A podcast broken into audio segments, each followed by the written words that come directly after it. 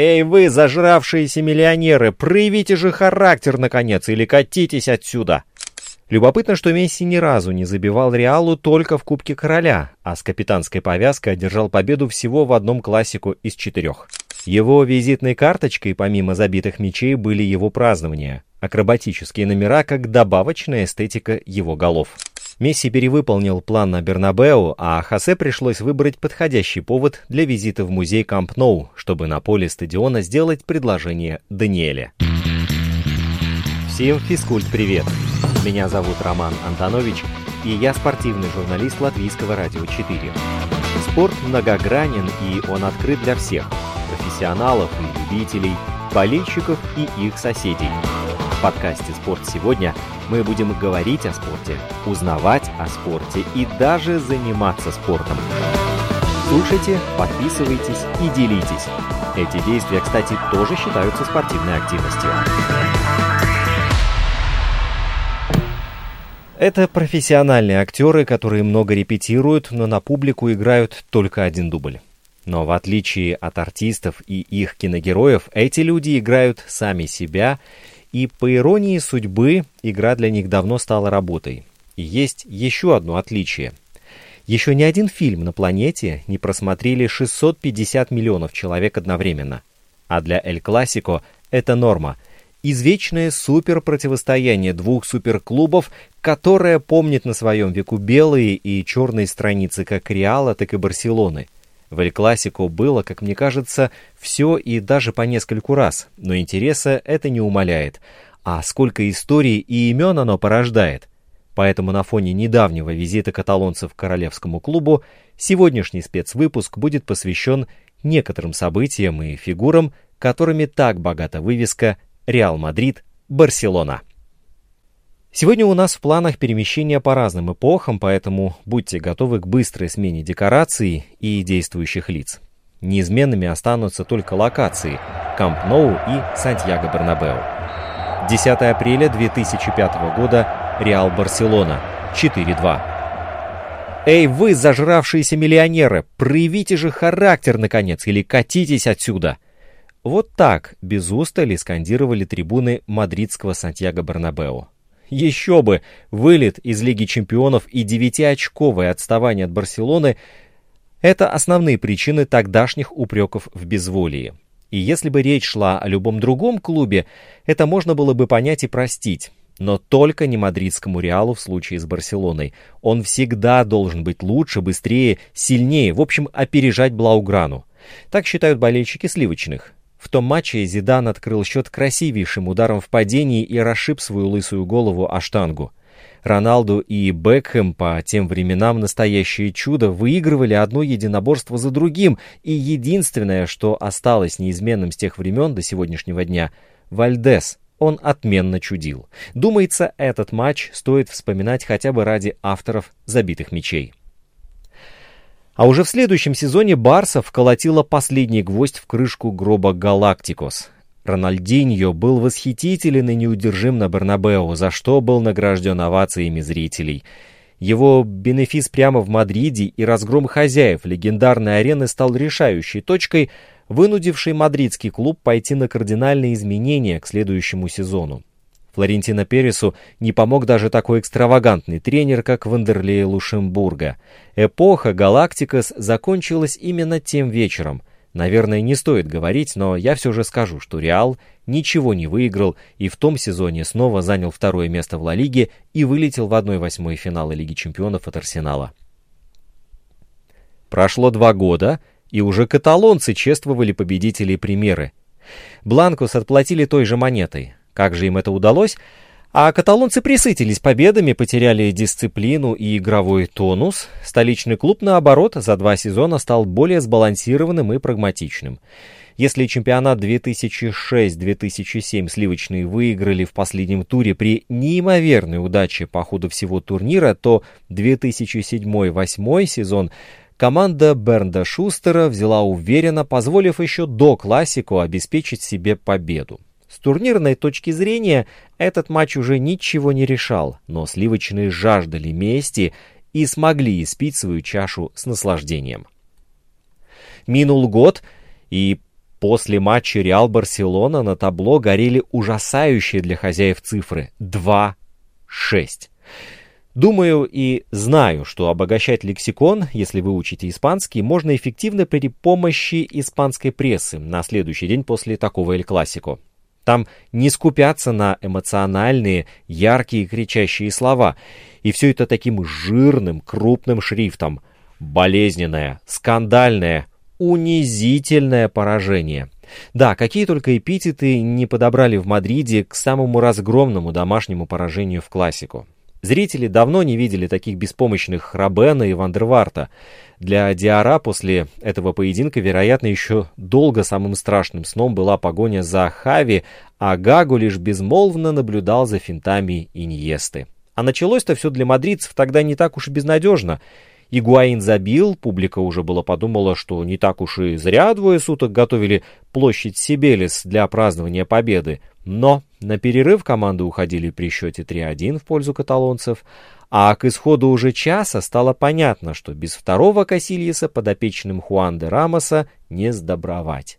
Оформив дубль, Месси всему вражескому стадиону встал, показал футболку, на которой было написано «Завидуй Реал», а завидовать было чему, ведь на кону фактически стояло чемпионство. Вы чувствуете, какие мощные качели? Из одной крайности в другую, для Реала и для Барселоны, и каким бы ни был ярким триумфом очередной матч, забитый там хоть сто голов, условный Роналду, который уже и не в Реале вовсе, и Месси, будет в чести лишь до следующего классика, где нет никакой гарантии, что ты выиграешь. Но точно известно, что если ты проиграешь, публика припомнит все, абсолютно все. И тогда газеты на утро лучше тебе не читать и в магазин лучше не ходить. Об уникальности Эль Классика немало было сказано и будет сказано, а я же после столь длительного вступления приглашаю вас на прогулку по Барселоне с попутными воспоминаниями и размышлениями на предмет феноменальности феноменальности всего происходящего, всего, что связано с этими двумя командами и с их непримиримым соперничеством. «Кеталь, Аурелиана?» «Muy bien, сеньор, bien». Хосе привычно поздоровался с пожилым, но не по своим годам бодрым и вечно улыбающимся уборщиком, который со своей миниатюрной машинкой в это раннее утро также привычно смывал грязь и убирал мусор с площади на пятачке у здания морского вокзала. Затем неспешно ступил на набережную Рамбула-де-Мар, которая в это тихое утро ответила ему легким поскрипыванием уложенных под ногами досок. Сегодня был особенный день, к тому же власти вот-вот собирались снова закрыть всех по домам. Поэтому в эту, обещавшую по прогнозам быть полной солнца субботу, Хосе словно решил взять паузу – отложить все дела и насладиться предвкушением. В такие дни он часто предавался ностальгии. Яркое утреннее солнце уже вовсю разогревало воздух, и он привычно пошел к одной из лавок с видом на покачивающиеся мачты яхт в бухте. Но в этот раз он прошел мимо нее и подошел к краю нависавшей над заливом деревянной набережной. Аккуратно снял свои потрепанные ботинки, кряхтя присел на край и свесил ноги. Пауль, его жизнерадостный пес, уже вовсю гонял жирных чаек и вместе с ними своим лаем дополнял атмосферу этого утра. В руках у Хосе был свежий номер местной спортивной газеты. Технологии давно уже захватили этот мир, и все можно было прочитать онлайн.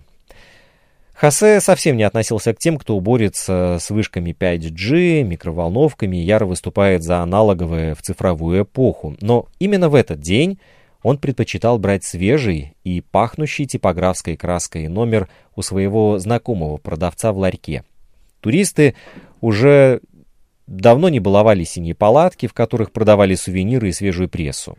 Продавец киоска по имени Маурисио, давно грезивший о пенсии, как раз распаковывал связки газет и с радостью достал ему свежий номер.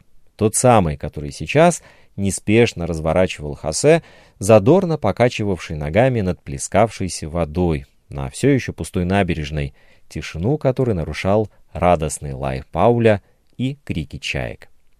Первый разворот встречал его лаконичной надписью «Эль Диа дель Классико» день классико.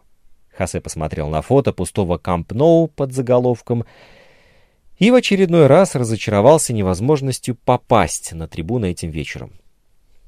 «Время еще есть», — подумал он. «Поговаривают, что какое-то из правительств, черт бы их побрал, на следующий домашний матч Барсы в Лиге чемпионов с киевским «Динамо», возможно, разрешит пустить зрителей. Но на матче чемпионата это решение по-прежнему не распространяется придется снова сидеть дома, смотреть, так как из-за ухудшающейся обстановки до конца месяца закрыли даже бары. Какое-то время Хосе рассматривал покачивающиеся лодки на приколе, провожал взглядом уплывавшие в открытое море яхты, наблюдал за чайками и бегло листал свежий номер, а потом двинулся в сторону центра Барселоны. По пути с набережной он поднял голову и с удивлением для себя подмигнул статуе Колумба, которую установили здесь еще в позапрошлом веке ко Всемирной выставке 1888 года, которая проходила на месте нынешнего парка «Цитадель» и оставила после себя в том районе триумфальную арку. А интересно, поставят ли когда-нибудь в Барселоне подобных размеров статую Месси? Задавался, кажется, риторическим вопросом Хосе. А действительно, у каждого времени свои герои. Вот, например, статуя Йохана Кроефа у Камп Ноу уже установлена. У него была настолько идеальная техника, что еще в детстве его перестал интересовать этот аспект игры. С молодых лет он поглощал тактику, он понимал игру настолько глубоко, что всегда знал, чем завершится тот или иной эпизод. Голландский журналист Саймон Купер говорил про Кройфа. Его стиль игры основывался на передачах в одно касание, в котором игроки бесконечно менялись позициями в поисках свободного пространства. Каждый должен был думать как плеймейкер. Даже вратарь считался полевым игроком, которого от всех остальных отличали только перчатки. Кроев возвел собор, и с тех пор тренеры Барселоны просто восстанавливают или улучшают его – считает игравший в Барсе Кройфа Хасеп Гвардиола, сумевший построить в столице Каталонии свою команду мечты, которая прямо следовала игровым принципам Кройфа. С другим стилем игры такие маленькие по росту игроки, как я и Иньеста, возможно, не добились бы успеха в Барселоне. Может быть, не преуспел бы даже Месси, но благодаря Кройфу мы смогли заиграть в Барселоне. Сборная Испании пользовалась услугами многих игроков Барселоны и опять же благодаря футболу Кройфа. Несомненно, Кройф – самый важный человек в истории Барселоны и сборной Испании, вспоминает чемпион мира и Европы Хави о голландце. Бывший нападающий Аякса Джонни Босман рассказывал, Кройф думал, что всегда прав, и знаете, что самое смешное? Он действительно всегда был прав. Рамбла Главный пешеходный бульвар столицы Каталонии встречала открывающимися цветочными и сувенирными ларьками. Удивительное место, которое с высоты несущих тебя на Мунджуик фуникулеров, а теперь уже и доступных для таких съемок квадрокоптеров, напоминает зеленую извивающуюся змею, разрезающую центр города на готику и раваль. Прямо как сейчас пандемия прокрадывается в нашу жизнь и делит ее на «до» и «после». Это будет первое Эль Классику за всю историю противостояния, которое пройдет без зрителей на Камп Ноу. Даже каталонские выступления в поддержку независимости автономии не оставляли футбол без болельщиков, хотя тот матч и пришлось перенести. В начале улицы со стороны моря, где привычно стоят еще оставшиеся мимы, пока было пусто. Сейчас живые символы этой улицы появляются все реже и чаще под выходные. Хосе неспешно дошел до затаившейся среди домов, большая часть которых была переделана под хостелы и отели, Королевской площади. Зажатый со всех сторон прямоугольник с круглым фонтаном в центре, словно Бускетс в центре поля. Кстати, у него целых 10 желтых карточек в Эль-Класико, больше, чем у кого бы то ни было в составе Барсы, успел заметить среди прочей статистики Хосе. Сегодня в центре очередная дуэль тонкого ума и грубой силы. Бускетс против Каземиро. Но если на Королевской площади говорить о настоящих королях...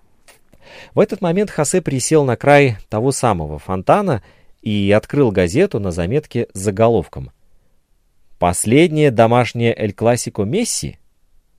Вопросительный знак. Еще летом Лео, недовольный политикой тогдашнего правления и лишившийся своего главного друга последних лет на поле и за его пределами, собирался покинуть клуб с помощью бюро факса, а потом оформил свой очередной рекорд в сине-гранатовой футболке, забил в 16-м сезоне Лиги чемпионов и догнал по этому показателю Райана Гикса. Пронесло.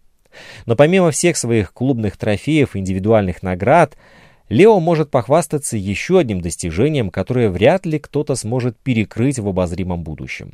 Может, если только Фати. Месси является лучшим бомбардиром в истории Эль-Классику. Никто, никто ни в составе Барсы, ни в футболке Реала не забивал в этом противостоянии больше, чем аргентинец. Любопытно, что Месси ни разу не забивал Реалу только в Кубке Короля, а с капитанской повязкой одержал победу всего в одном классику из четырех. И снова на выезде. Самое время показать, кто тут хозяин и кто хозяин на Камп Ноу.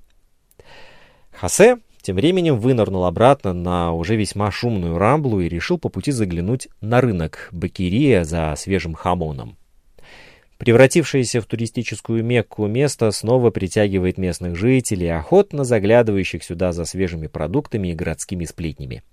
Чего не скажешь про классику, в котором команды теряют свою самобытность, приверженность идеям, ценностям и кантере, а лозунг Барселоны про больше, чем клуб, отлично подходит под ситуацию с руководством, который своими действиями разрушает команду изнутри. Хосе со свеженарезанным хамоном в бумажном свертке уже проходил мимо фонтана Каналетос.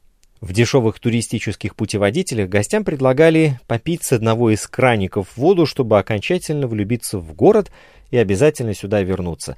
Но, кажется, для особой химии из Барселоны эта вода и не нужна. А вот фанаты любят возвращаться к фонтану, а точнее к столбу и фонарям на нем по другой причине. Когда-то, в доинтернетную эпоху, здесь располагалась редакция газеты. Не той, что сейчас в руках Хосе, и журналисты на доске отмечали результаты сыгранных матчей. В случае успешного исхода болельщики праздновали успех, что называется, не отходя от кассы. С тех пор уже нет редакции, результат можно узнать онлайн, но традиция повисеть на столбе и оторвать бедный фонарь осталась. Интересно, будет ли повод у людей собраться здесь сегодня, и можно ли собираться в текущих условиях вообще? Коронавирус.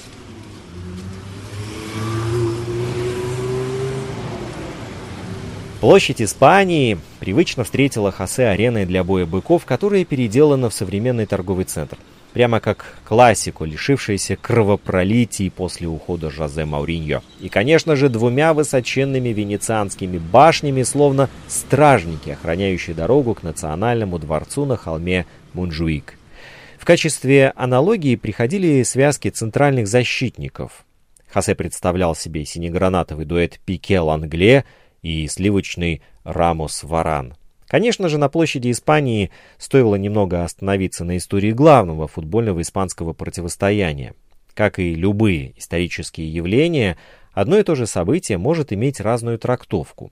В зависимости от региона, в котором вы в день матча купите свежий номер спортивной газеты. У истории или классику будут совершенно разные цифры и совершенно разное начало. В каталонском варианте, который все это время в руках носил Хосе, история классику стартует более века назад. В первой игре на ипподроме в 1902 году между командами из Барселоны и Мадрида победу со счетом 3-1 одержали каталонцы. По другой, столичной версии, все началось в 1929 году в матче чемпионата на стадионе Лес Кортс с победы разумеется, Мадрида. С тех пор команды сыграли 245 или 246 матчей во всех турнирах. Все более-менее однозначно только в истории противостояния в рамках примеры. У Реала 75 побед, на 3 больше, чем у синегранатовых, и без малого равенства по забитым голам. Мадрид чаще всего выигрывал со счетом 2-1, Барселона 1-0, а в случае ничьи на табло оставались 1-1. Оба класико в одном чемпионате Мадрид выигрывал 15 раз, Барселона 12. В прошлом сезоне Барса сыграла в ничью дома и проиграла на выезде. Так что пока все серии в пользу Реала. Самое время вырваться вперед или хотя бы, по их версии, восстанавливать паритет. Хосе неспешно поднялся на холм, на котором находилось красивое здание Национального дворца. Отдышался, словно Жорди Альба, быстро вернувшийся в защиту после потери и последовавшей контратаки, и присел на ступени, с которых открывался красивый вид на саму площадь Испании. Не самое типичное для Барселоны место, для Хосе было неким местом силы. Фоном на гитаре играл уже знакомый мужчина, который часто исполнял здесь каверы на известные рок-композиции. «Какое счастье, что не пианист», — порадовался Хосе. Музыканты на этом месте каждый день менялись, и больше всего ему не нравился человек с синтезатором, который больше дурачился и выманивал из людей деньги, чем играл. Ну, прямо как когда-то Бейл, от которого этим летом наконец-то избавился Реал даже путем финансовых потерь и компенсации большей части зарплаты. Комплекс вокруг площади Испании возник к международной выставке 1929 года. Каталонцы, вдохновленные предыдущей подобной выставкой, которая дала толчок архитектурному, культурному и экономическому развитию, к следующей подошли с еще большим размахом. Олимпийский стадион, Национальный дворец, испанская деревня и множество павильонов для демонстрации достижений других стран. У сегодняшних соперников тоже есть своеобразная выставка индивидуальных достижений. Золотой мяч, который ранее 7 игроков из Мадрида и 6 из Барселоны в общей сумме получили 11 и 12 раз.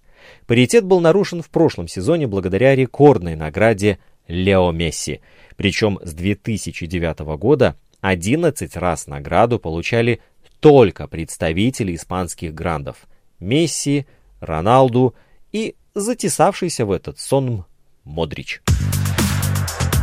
Вы слушаете подкаст «Спорт сегодня». Наш инстаграм at lr4sport открыт для обратной связи круглосуточно. А это Уго Санчес, великий бомбардир. Он сам как-то сказал – мой самый большой недостаток в том, что я победитель, и многим людям это не нравится, потому что они мне завидуют. У Уга Санчеса не было родословной бразильца или аргентинца. Его сборная, за которую он начал выступать с 17 лет, никогда не становилась чемпионом мира и не претендовала на это. Он мог заявить о себе на весь мир только на клубном уровне, и он это понимал. В некоторой степени он предал чувства болельщиков Атлетику, когда перешел играть в Реал Мадрид, чтобы стать звездой первой величины. Быть лучшим было его навязчивой идеей с ранних лет, тогда, когда он еще ребенком начинал осознавать, что станет футболистом. Он хотел быть лучшим, и он стал им. В Мадриде. Он прибыл в Испанию через черный вход. Уго Санчес не был известен, кроме как тем, что в Мексике забивал голы, почти 100 за 5 лет в Пумас, и очень немногие верили в необходимость этой покупки Рохи Бланкос. Считалось, что его покупка э, большая глупость президента мадридского Атлетико, потому что мексиканцу всего 22, и он слишком низкий для того, чтобы играть центрального нападающего. В самой Мексике тоже сомневались в успешности испанских начинаний Уго. В этой стране не привыкли экспортировать свои таланты, эксперты сомневались, что среди роскоши может появиться голод. Первый сезон Уго Санчеса в Атлетико был очень тяжелым, но игрок не был готов так быстро выбрасывать белое полотенце и не сдавался. Уго вообще был парнем с характером. Начал отлично, в 10 матчах 8 голов, но на этом показателе остановился, больше не отметившись в воротах соперника в том сезоне в Ла Лиге. Следующий сезон он начал уже в качестве игрока основного состава и поднял планку забитых мячей до 15. Но самым удачным сезоном в составе матрасников был последний, в 1984-85 годах. 19 мячей, Атлетика, серебряный призер Ла Лиги и первый титул Уга в Испании, Кубок Короля – Следом за ним Суперкубок Испании, а всего Уго забил за Атлетико 54 мяча в примере. На тот момент сомнений в способностях Уго уже не было. На его презентацию летом 85 года пришли 50 тысяч человек. Президент Реала Рамон Мендоса тогда подписал Маседу, Гордилью и Уго Санчеса, которых прозвали «Ла Кинта де лос Мачос», хотя это определение группы игроков не обрело такую популярность, как «Ла Кинта дель Буитре», с которой Уго Санчес играл бок о бок. По мнению многих, он был прекрасным дополнением пятерки Бутрагеньо. Пятерка снабжала его мячами, а Уго забивал. Пятерка снабжала, Уго забивал. Он забил 38 мячей за один лишь розыгрыш Ла Лиги в сезоне 89-90 годов, установив рекорд наравне с Тельмо Саррой. И 30% своих мячей в том сезоне он забил с моих передач, говорит Мичел Гонсалес. Мадрид не медлил с тем, чтобы принять его как своего, хотя болельщиков охватило чувство недоверия и беспокойства, когда Уго Санчес после матча в Белграде в Кубке Европейских чемпионов четвертьфинал с «Црвеной звездой» 4-2 объявил о своем уходе. «Я ухожу, мое время в Мадриде закончилось, у меня есть предложение от Интера и Барсы», — сказал он тогда.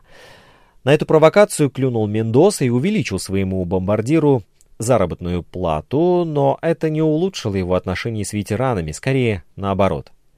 Камачо, Гальего, Хуанита и я, поскольку мы были капитанами, сказали ему, что то, что сказал он, не было правильным. В тот момент мы бились за Ла Лигу и Кубок Европейских чемпионов, говорил Сантильяно. Это был один из самых рентабельных иностранцев в истории клуба. Его цифры сложно представить, тем сложнее побить его рекорд — заканчивает воспоминания Карлос Сантильяна. Мартин Васкес был игроком, который больше остальных ладил с мексиканцем на поле и вне его. Мы делили с ним номер на выездах и так начали дружить. На поле играли парами, Мичел и Бутрагению, и я с Уго. Он был очень хладнокровным и умел предвосхищать ситуацию. Когда он сказал, что уходит, наверное, таким образом просил увеличения зарплаты, и это нормально. Раньше не было агентов, и контракты были подписаны на большой срок. Визитной карточкой Уга Санчеса, помимо забитых мечей, были его празднования. Акробатические номера, как добавочная эстетика его голов. Уга всегда был популярен и обладал хваткой дельца. В своей машине он хранил свои фотографии, чтобы подписывать их болельщикам. Они и без этого его любили. 29 мая 1997 года Прошло чествование Санчеса на Сантьяго Бернабеу. Присутствовало большинство его партнеров за все семь лет, проведенных им в Мадриде. Мичел, Буйо, Ченда, Маноло Санчес. Он оформил окончание своей карьеры именно здесь, словно не одевал другой футболки и, так как должен был, забивая голы. Именно так Уго прощался с футболом, с Реалом и с болельщиками. «Я ухожу», очень довольным, потому что я вижу, что люди любят меня и помнят. Никогда не смогу забыть их. С Мадридом Уго Санчес выиграл пять подряд чемпионатов Испании. Один кубок УЕФА, один кубок Испании, три суперкубка Испании, четыре трофея Пичичи и золотую бутсу 89-90 годах. Кажется, за время прогулки я изрядно проголодался подумал Хосе и направился в район Барселонеты, где в обед встретился со своей женой Даниэлой. По закону текущего времени они сели за столик на террасе под открытым небом и заказали привычную порцию паэльи на двоих, сибаса на гриле и пан кон томате, традиционный испанский хлеб, натертый смесью оливкового масла и томатов. А вместо кувшина сангрии в этот прохладный по-каталунски день они выбрали по бокалу красной риохи. Мигель, владелец небольшой кафешки в этом некогда рыбацком районе, предложил им вино из бутылки урожая 2010 года. «Это год, когда Пике размахивал пятерней после классику на Камп Ноу?» — спросил Даниэла. «Ты помнишь?» «Конечно, как я могла такое забыть, если тогда забивал Давид Вилья?» Хосе даже не удивился этой ассоциации — о чем еще сегодня можно было говорить, тем более с женой, с которой они когда-то сошлись на любви к Барселоне и Барни. Да, Манита Пике и громкое поражение Мауриньо в его дебютном Эль-Классико. Барселона тогда могла вскружить голову любому, что успешно и сделала. Чудесный гол Хави с передачей Ниесты. добивание Педро, дважды выскакивавший после передач Месси на рандеву с Касильесом, Давид Вилье и как унизительная точка гол Жефрена. Ох, я помню то потерянное лицо Мауриньо. Хосе окончательно ударился в ностальгию. И вот уже Рональдиньо на Бернабеу отдает шикарный пас на Хави, а Виктор Вальдес творит чудеса в воротах в первый год никогда не курящего в одиночку Франка Райкарда. «Хосе, ты забыл про пятисотый гол Месси!» — прервала его Даниэла. С этим событием у их семьи была прекрасная история.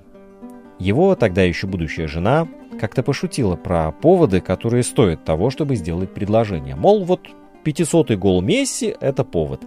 Сказала и забыла.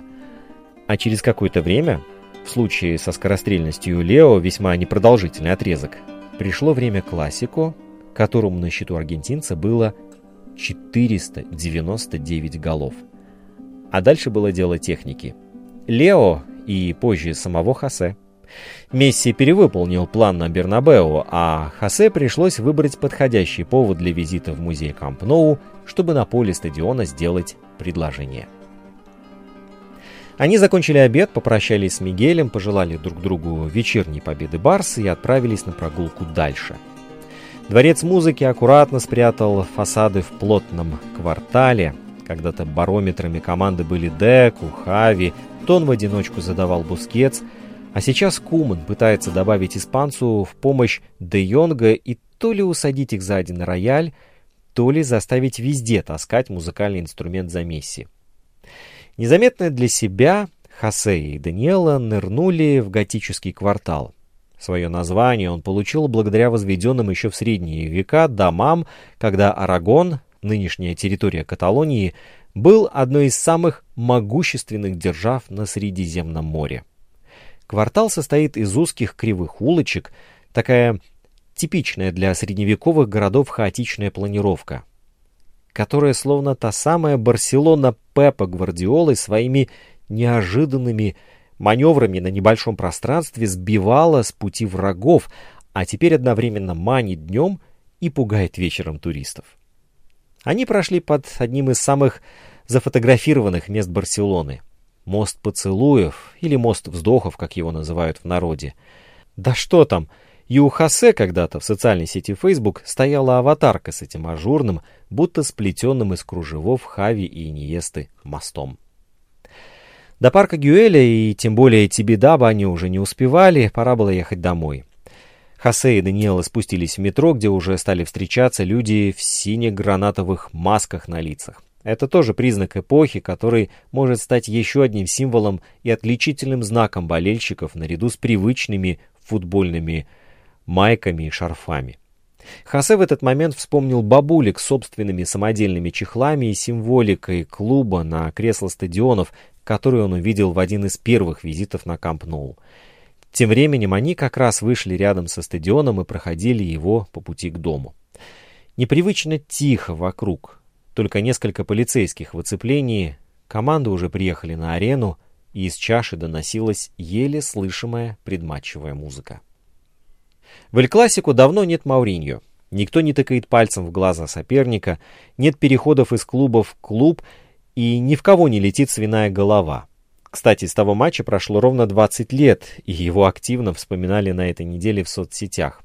Луиш Фигу вернулся на Камп Ноу и под оглушительный, непрекращающийся свист 100 тысяч болельщиков на трибунах, по оценкам достигавшим 111 дБ, шум, который издает самолет при взлете, летящие бутылки и свиные головы, а также сдерживающий его на поле Карлес Пуйоль. Вот цена того самого предательского перехода. Луиш Фигу, Микаэль Лаудруб, Луис Милья, Микель Салер — Луис Энрике, Бернт Шустер, Нанда Муньес, Хасеп Самитьер, Рикардо Самора, Хулин Лапитеги, Роналдо, Самюэль Этоо, Роберт Просинички, Хаджи, Альберт Силадес, Альфонсо Перес, Дани Гарсия, Хавьер Савиола, со счет можно сбиться. Это список игроков, которые за свою карьеру сыграли классика и защищали цвета двух клубов и этот список не пополнялся уже давно. С другой стороны, только двое привилегированных игрока на протяжении всей истории имели возможность пережить матч между двумя великими испанскими клубами с обеих скамеек. Это серб Радомир Антич и уругваец Энрике Фернандес. Уругваец, кстати, успел отметиться в сине-гранатовой футболке и как игрок, и как тренер.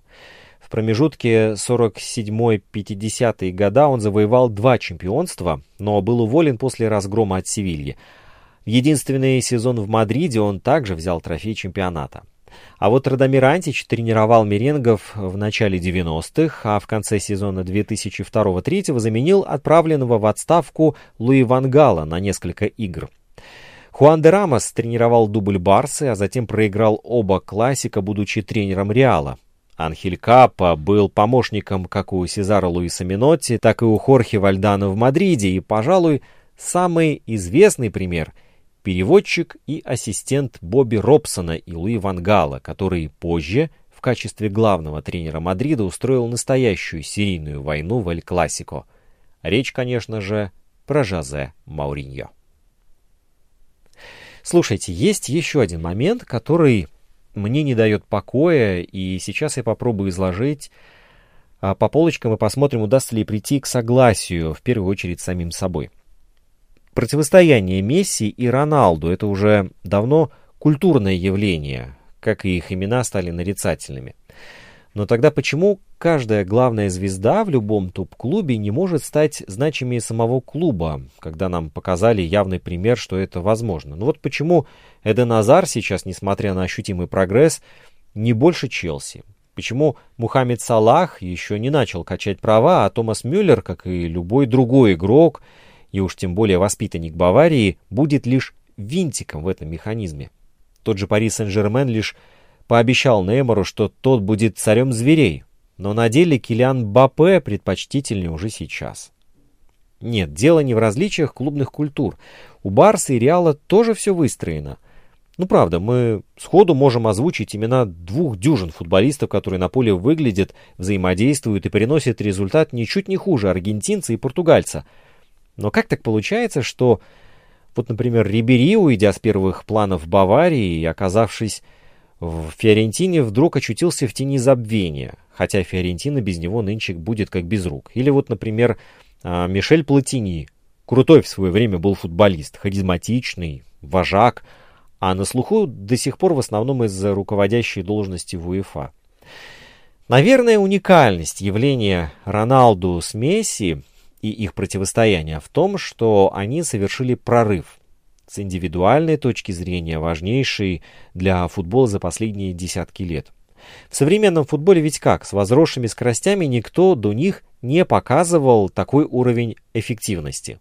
С них окончательно началось смещение акцентов, играя на фланге, они забивали больше, чем многие нападающие, например. В конце концов, Лео и Криш настолько подняли планку и улетели в экзосферу, не сдавая уже на протяжении более 10 лет, что подвинуть их – никому не удается до сих пор. Сам же факт единовременного противостояния лишь в разы усилил эффект, не давая игрокам расслабляться, что еще больше придает ему значимости с исторической точки зрения. Аналогов этому просто нет. Это важнейшее, что случалось с футболом в 21 веке. Каждый игрок нападения равняется на Роналду и Месси, и никак иначе. Учитывая то, что они пришли к достигнутому кардинально разными способами и то, какого уровня медийности и охвата достигло их противостояние за последние 10 лет, то его вполне можно трактовать и как культурное явление сродни тех, что происходит в музыке или кино. А в конце 60-х The Beatles и The Rolling Stones организовали британское вторжение, окончательно утвердив рок и его производные в статусе самого актуального музыкального жанра в мире, будучи принципиально разными по стилистике группами.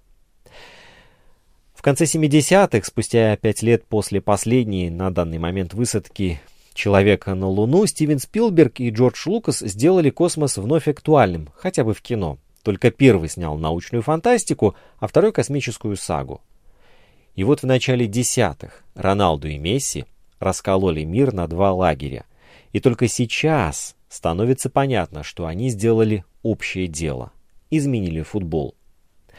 Реал, Барселона и Ла Лига были просто обречены на то, чтобы стать меньше, чем Лео и Криштиану. Слишком великие фигуры. Но после Битлов и Стоунзов в 70-х новые грани открыли Пинк Флойд или Дзеппелин не менее великие. В 90-х моду на британское звучание вернули Oasis, Blur и Radiohead. Потребность в космической тематике в десятых восполнили Кристофер Нолан и Альфонсо Куарон. А вот получим ли мы новых героев в футболе, которые будут сопоставимы по значимости с Месси и Роналду? И как долго ждать? Чемпионат Испании провел успешные, хотя местами и спорные 10 лет, и во многом они получились таковыми благодаря вкладу Роналду и Месси. Именно эти люди сделали классику еще лучше, еще более обсуждаемым мировым событием, да еще и в цифровую эпоху.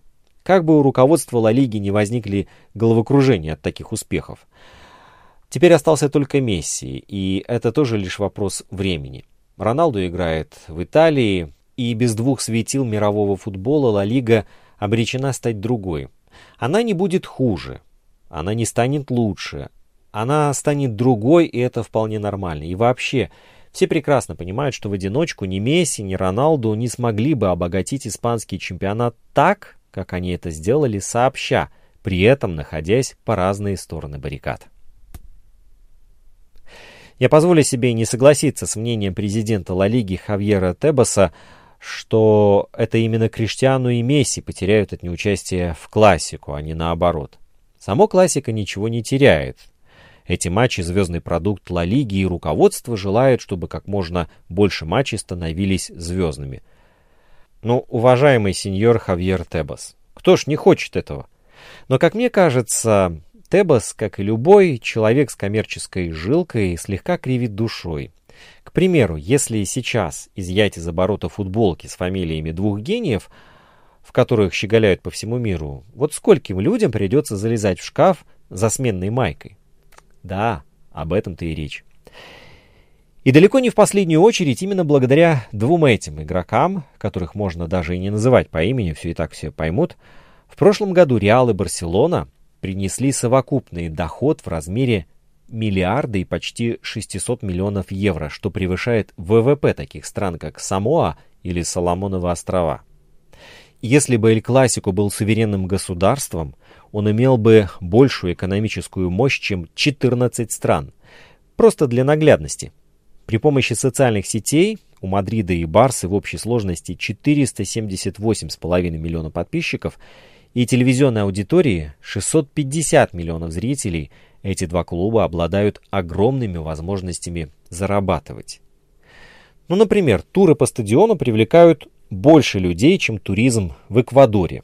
Тур на Бернабеу стоит 25 евро, а прогулка по Камп обойдется от 26 евро. В общей сложности эти стадионы посещают 2 миллиона 300 тысяч человек каждый год. Сравнивая это с показателями туризма, это число превышает общее количество гостей, посетивших, например, Словакию, Нигерию или Ливан.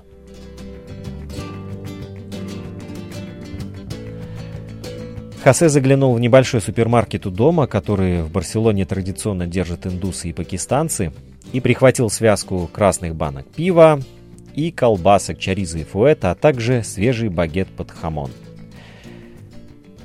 Хосе уже уселся перед телевизором на фоне стены, на которой красовался герб команды, нарисованный к финалу последней победной Лиги Чемпионов. Тот случай, когда спор в выборе цвета обоев заканчивается логичным решением. Хосе включил трансляцию на популярном стриминговом сервисе на моменте, когда показывали трибуны пустого Камп Ноу под привычное «Тот Эль Камп», которому в этот момент подпевали совершенно разные люди в разных местах планеты, объединенные одним цветом. А Месси с капитанской повязкой в это время выводил команду на свое очередное домашнее классику. Надеемся, что не последнее. Ковидный год поменял многое, но классика так и осталась классика.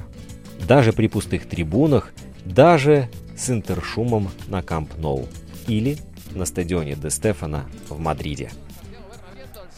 Buenas tardes, amigos. Бодро прозвучал знакомый голос комментатора Константиньо.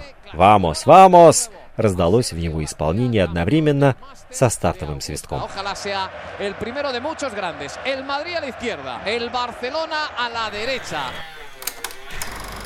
Друзья, в завершении несколько слов. Хочу напомнить о том, что Латвийское радио 4 делает подкасты, которые удобно слушать в любом месте и в любое время. Все, что вам надо, это смартфон, наушники и правильный выбор. А выбрать можно, например, подкаст моей коллеги Алисы Орловой «Внешний вид» называется. Он убеждает, что красоте любой возраст покорен, а мода доступна для любого кошелька. Кроме того, можно убедиться, что мода интересна и с исторической точки зрения – Гости подкаста «Внешний вид» не скупятся на опыт и делятся классными историями и прямо у микрофона ставят эксперименты. Все это доступно на крупнейших подкаст-платформах Google, Apple, Spotify, Яндекс.Музыка и CastBox. Инстаграм подкаста «Спорт сегодня» at lr4sport. Домашняя страница радиоканала lr4.lv страница в Фейсбуке «Латвийское радио 4».